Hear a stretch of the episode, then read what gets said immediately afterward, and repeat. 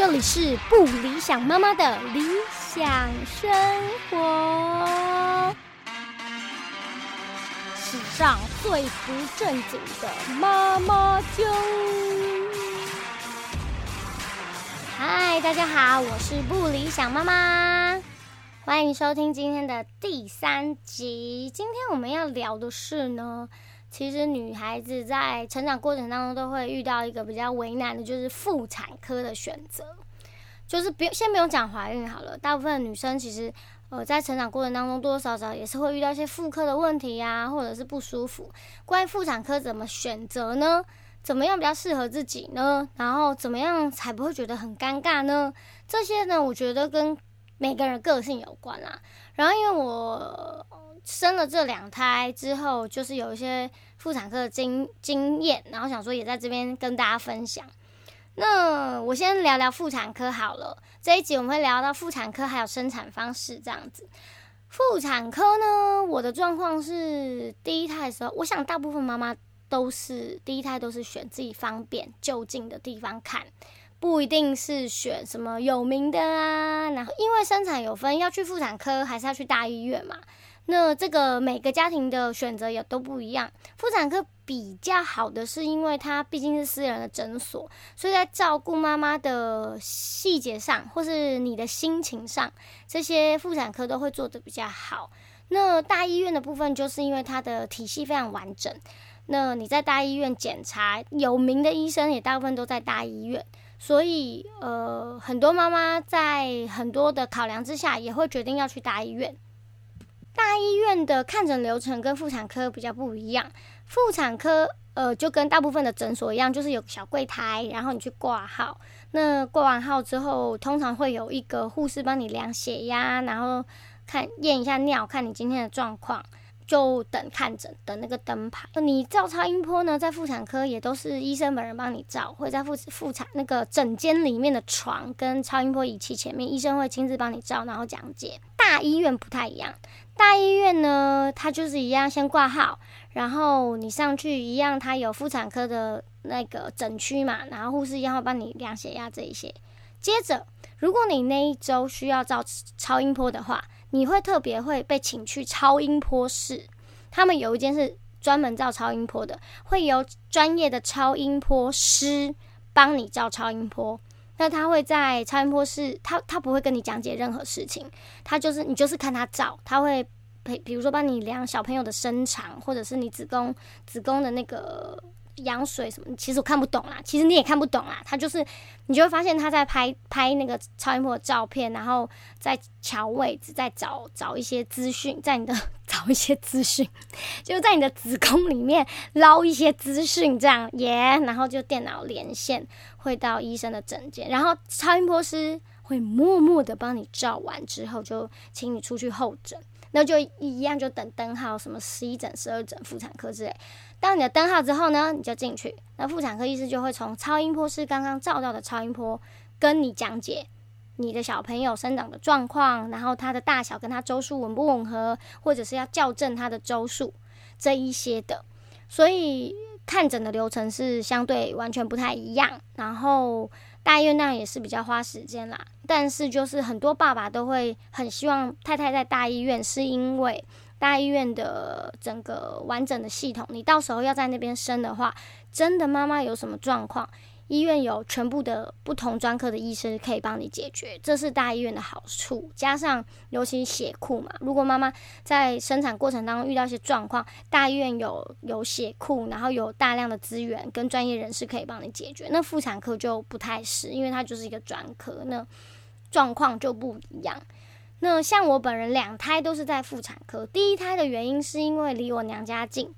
我在我娘家就是待产，所以我就找了一家离我娘家近的妇产科，然后他在当地也是当地那一区也算是蛮有名的妇产科，所以就去产检，就是我讲了，我上次有讲到，验到两条线之后要去照超音波，确定胚囊有正确的在子宫着床，那我第一次就去。那一间妇产科看，然后跟医生的聊天也都很舒服，也不觉得好像有什么问题，所以后来我就待在那家妇产科，一路产检到生产。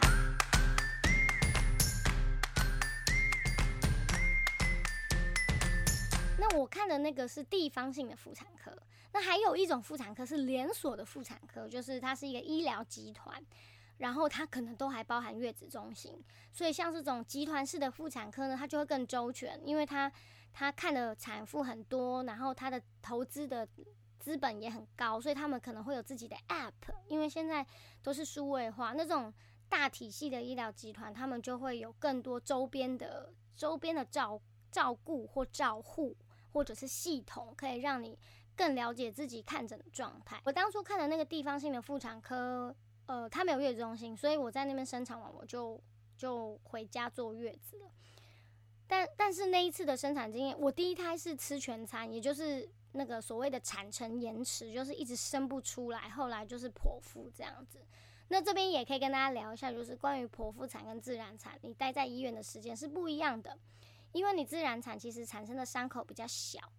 这时候就要跟大家聊一聊，很多妈妈都很害怕的剪会阴。什么是剪会阴呢？就是呢，因为你的宝宝要从你的产道出来嘛，产道就是阴道啊，他要从你的阴道出来。那你想看小朋友的头，虽然他们他那个头其实没有很大，但是基于相对而言的产道，它是一个非常非常大的一个硬硬的东西，要从产道生产出来。所以你的产道呢，虽然里面那个子宫壁是非常有弹性的，但是你的外面就是阴道口那边，它可能没办法承受这么剧烈的。呃的的的的排出的这个过程，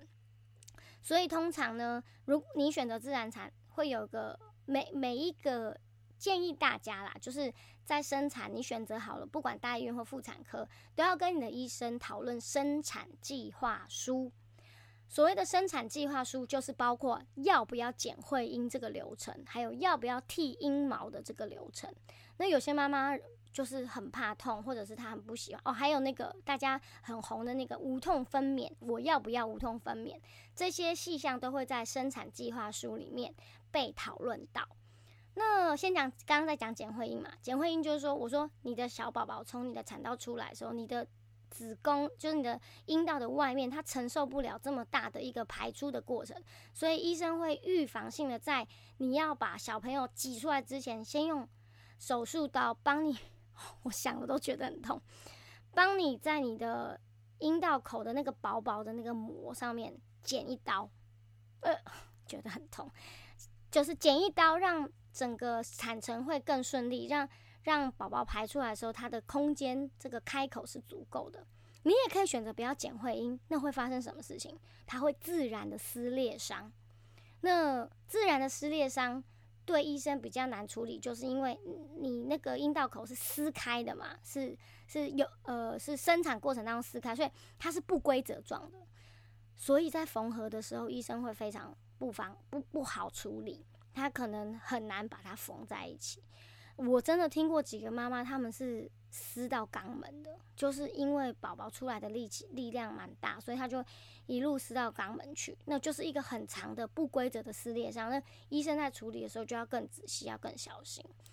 所以这就是妈妈你决定要不要剪。呃，如果你剪了，那伤口就比较漂亮，然后医生也比较好处理。但是你就是提前挨那一刀，但是我我我相信那时候你的肚子已经痛到你根本不会。发现医生帮你剪了，因为真的很痛，阵痛真的很痛。哎，不好意思哦，如果是有新手妈妈，我在这边讲这个，是不是让大家觉得很害怕，很像在恐吓大家？不会，相信我，经过这九个月的待产跟生产这个过程中，你整个人就是从头到尾都是一个新的人，连你的心理的素质强度也完全不同。这就是所谓的为母则强，因为你会重新认识一次你的身体。重新认识一次你自己的意志，真的是很了不起的一个过程。那简会阴就是这件事，那剃阴毛也是一样，就是说，因为在产程过程当中，很多东西会从你的产道排出来嘛，那那个阴毛它就是很多的毛发在你的阴道口那边，所以在产程里面的一个标准流程就是会把阴毛剃掉。那有的妈妈可能她不喜欢，她觉得剃完之后很很不自然，她也不习惯，她也会选择她不要剃阴毛。这个都是，这叫做应该是所谓自主的生产的自主权啦。你可以决定要不要这些事情，你也可以选择你都不要。那可能在生产过程当中，如果有些不方便，那就是你自己去就就就是因为你做这个决定嘛。还有那个无痛分娩，我本人因为我本人那个自然产没有成功，我打了无痛分娩来不及打，所以我是一个没有打过无痛分娩的妈妈。听说那个无痛分娩也不是让你真的不会痛，它就是降低你的疼痛度而已。那为什么有些人建议打，有些人建议不要打呢？因为实际上那个阵痛的疼痛是要帮助你把小孩子挤出来，所以你全身都需要用力。那你想象在这个过程当中，如果你打了无痛分娩，它有点类似麻醉的功效，所以你不感觉那么痛了。但其实有些肌肉你是使不上力的，所以你在。把小孩挤出来的这个过程也会变成有点有些力气没有办法使用。关于无痛分娩，我相信网络上也有非常多的妈妈有提供他们的经验，大家也可以去查看看。回到我一开始聊，就是我并不是一个专业的妇产科的任何人，我就是一个分享的妈妈，所以大家当然是非常鼓励你，还是要一定要跟你的医生讨论你需不需要，然后为什么要这样做，这些都是一些生产的自主权啦，我认为。那妇产科呢？就是有些女生应该也是很不想让男医生看嘛，对不对？就是诶，除了我老公之外，谁都别想碰我的那个私密部位，这样子。所以有些妈妈就会呃只找有女医生的妇产科或女妇产科。呃，我个人的经验是因为我第一胎的医生其实是个男医生，然后他很温柔，我我觉得就是跟他整个在生产的聊天过程当中跟。他帮我建议的一些事情，我都觉得很舒服，所以其实我对男医生并没有特别的不好的感觉。我第二胎就不是给那个医生生的原因，是因为我的医生退休了。哭哭，他好像也不是退休啦，他就是回去他的家乡为那边的妇产科服务了，他就没有在我原来的妇产科，所以我在台北就没有办法给他看。所以我变得非常困扰，我就是好不容易事隔七年，终于怀了，呃，那时候事隔六年，好不容易怀了第二胎，可是没有办法让我原本接生第一胎的医生再帮我接生第二胎。其实我还蛮失落的，因为我生第一胎虽然吃了全餐，但是我的医生是非常照顾我的，而且他超强的，他剖腹产哦，我术后疼痛几乎没有。我不知道他是多么的厉害，是避开了他下刀的地方很精准，避开了一些神神经丛，还是他开的止痛药的分量拿捏的很好。我术后几乎没有阵痛，而且我也没有带那个麻醉帮谱。我生第二胎才知道有这个，可能也是后来才发明的。就是说，剖腹产之后，你就会有你的肚子上会有一个将近十五公分的伤口嘛，然后就是会很痛啊，因为伤口其实很大。所以，医我第二胎的时候，医生除了给我吃止痛药之外，还有背一个像小帮谱，就很像小的 CD 盒那样在身上。然后他有，他会大概大概半个小时吧，就会打那个麻醉麻醉的液进到你的身体里面。就是那个小帮谱有有连一个小吸管，然后连一根针，然后它插在你当初剖腹产的那个麻醉的那个脊椎脊椎的尾巴的那个地方。然后大概半个小时会会分泌一些那个麻醉剂进到你的身体里面，但我还是超痛的。第二胎生产后的第二天，真的是我史上最黑暗的一天，因为真的实在太痛了。诶，又在恐吓新手妈妈吗？我没有啦，没有啦，就是我说心理素质强度会提升非常的快。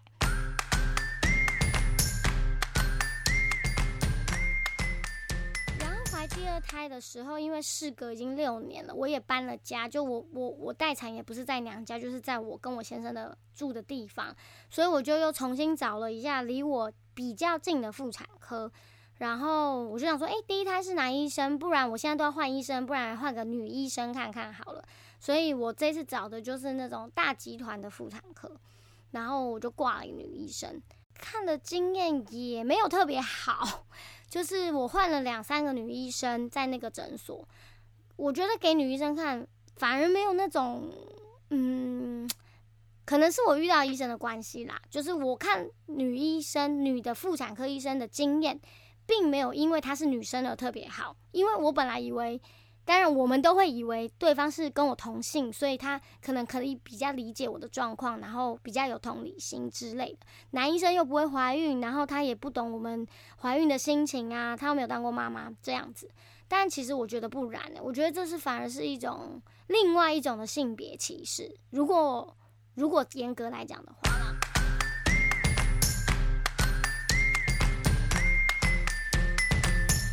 不管呢是在大医院还是妇产科，在台湾的医疗系统下面呢，帮你看医生的、帮你看诊的那个妇产科医生，就是你的接生医生。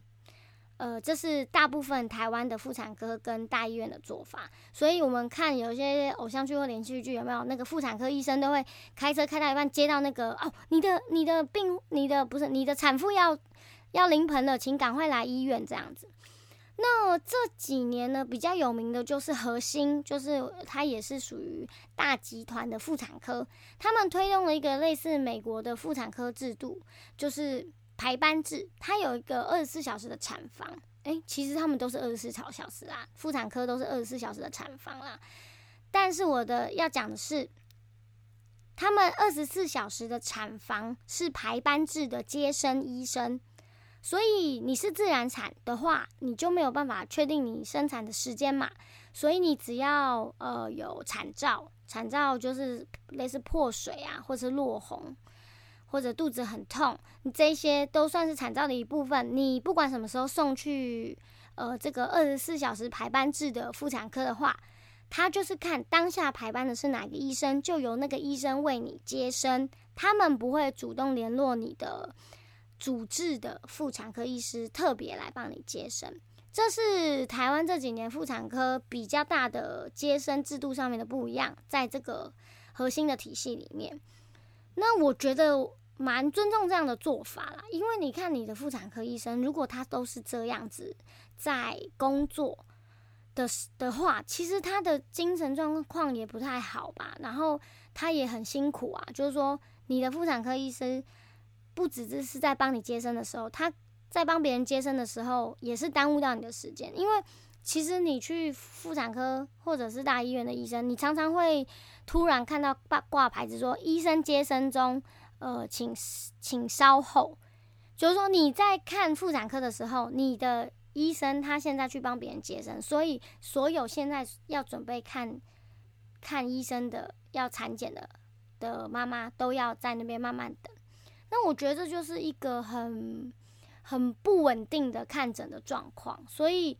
我觉得推这种二十四小时的排班制接生产房，我觉得是一个很聪明的做法。那当然，这个前提之下就是这个医疗的诊所，它可以掌握每一个产妇在他们诊所里面呃产检这九个月的状况，他们有办法交接，才有办法。让每一个医生都在排班的时候，可以为每一个产妇生产接生，这个是一个很庞大的新的系统的逻辑。那我觉得每个妈妈跟爸爸，你们都可以去评估哪一个是适合你们家的，你觉得怎么样比较安全，怎么样比较保险。那选择妇产科生产的这一块呢，也有人会比较注意的是，我如果今天不在大医院生产，我去妇产科生产，那我会很留意这个妇产科它跟哪一个医院是所谓的呃紧急救护系统，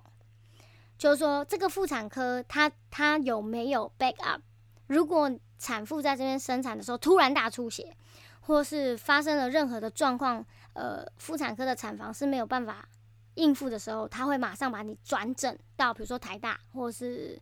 台那个台安医院或什么，不知道。通常都是那个妇产科区域里面最大的医院，他们都会去跟他们，呃，达成一个所谓的紧急医疗的资源的系统这样子。如果你选择的是妇产科，你可能也要需要去确定一下这个 backup 的资源的医院是哪一间。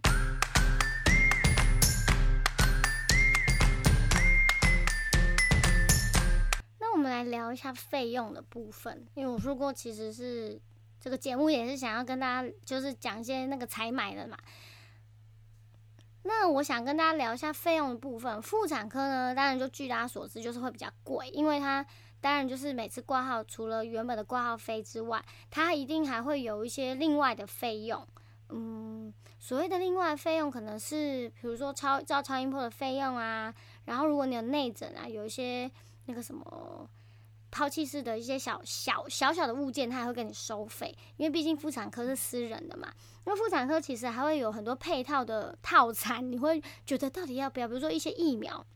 妈妈可以打的疫苗，然后还有一些营养品跟一些营养咨商的部分，他都会跟你收一些费用。因为私人的妇产科，它当然是会比较以盈利为目的，所以他就会推荐你很多不同的东西让你做选择。那你当然就会说啊，如果我我不要这样子，会不会对宝宝不好？或我如果不吃这个，会不会对宝宝不够营养？那我觉得这就是个人的判断啦。我觉得很多选择去大医院的妈妈，可能就是不想要去烦恼这些。那你去大医院呢，收费它当然就是以公公公。这毕竟大医院还是公家的为多嘛，那也有私人的医院啦。那就是如果你去大医院，它就是很正规的收费，它也不会推销你什么东西，那你就不会陷入这个纠杂纠纠杂，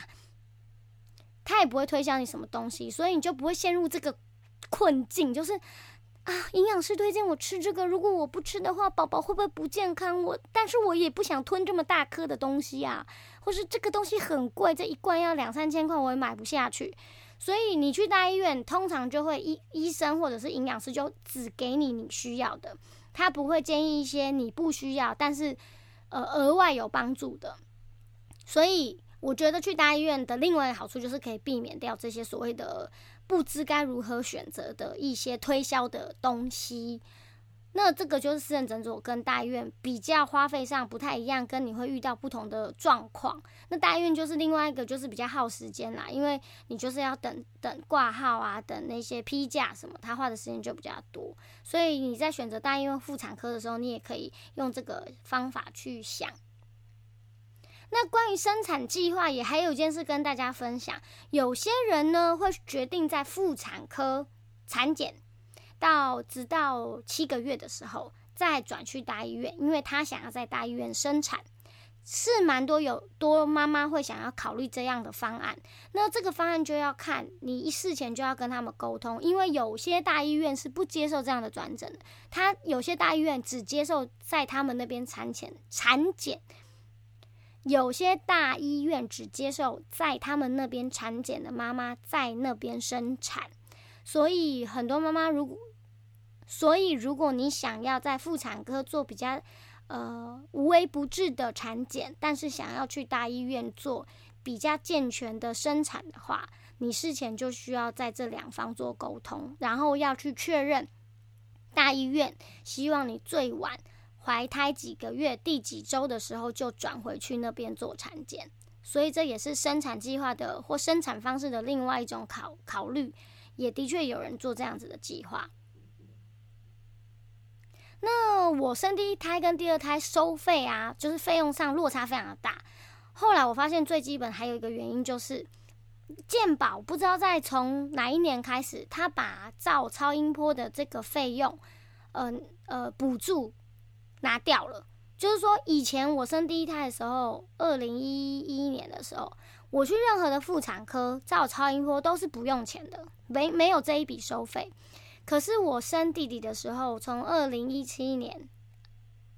我生弟弟的时候，从二零一八年开始，去任何的妇产科，只要照超音波都会被收五百块。我那时候都超傻眼的，我想说，嗯，为什么不是不用钱吗？后来我才发现，呃，其实政府给的补助的超音波好像只有不知道。几次？这个我要去查一下。反反正政府给的补助的超音波，并不是每一次产检都给你补助照超音波。我后来才知道，政府给的超音波补助，并不是每一次产检它都有补助你照超音波。实际上它是有一个次数的，超过那个次数之后，你照超音波是要给诊所或大医院照超音波的费用。所以这个是比较大的落差，就是很明显的一个落差。但是其实妈妈都超想要照超音波的，好吗？因为你就是你，尤其是怀胎还没有胎动之前，你根本就不知道那个肚子里面的状况是什么。你只有靠每一次去产检，你只有每次靠每一次去产检，医生帮你照超音波的时候，你会有一种很安心的感觉，说哦，宝宝在里面过得很好。然后听到心跳的时候，想哦，他很健康。不然你平常在家里的时候，真的完全没有感觉。只有到呃大概呃七个月之后有胎动，真的才会很明确知道那里面住了一个人。在那之前，你真的是完全没感觉。所以。我有一阵就是生第一胎完全不知道状况的时候啊，就是很嫩的时候，超超新手妈妈的时候，我就会很很呃，我就会找两间妇产科轮流去看，就为了想要确，因为那个正规的产检，其实它它是你刚怀孕的时候是一个月去产检一次，所以其实你一个月只看得到一次你的宝宝，然后在那中间你完全不知道。来对发生什么代志呀？你知道偶尔有点小肚子痛，你会很紧张，所以呃那时候我就会呃两周就找一个妇产科，然后想说去照一下超音波，但其实根本也没怎么样，根本就不需要去，但就是很想要看到宝宝在里面好不好？所以那个超音波的费用真的是有一个很大的落差，这是主要我觉得社会上收费，这是主要我觉得收费上有落差的地方。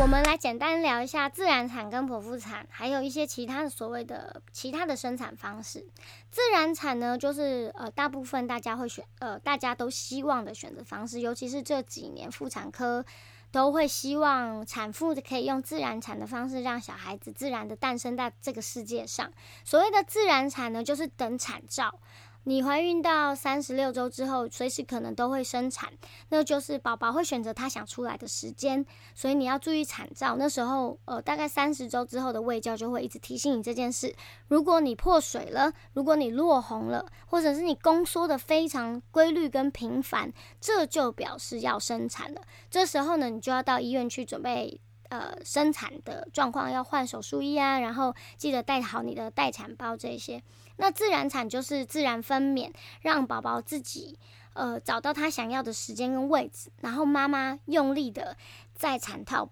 产道把它挤出来，这就是所谓的自然产。然后医生会帮你做，就是我刚刚讲的撕裂伤，然后缝合的这个部分。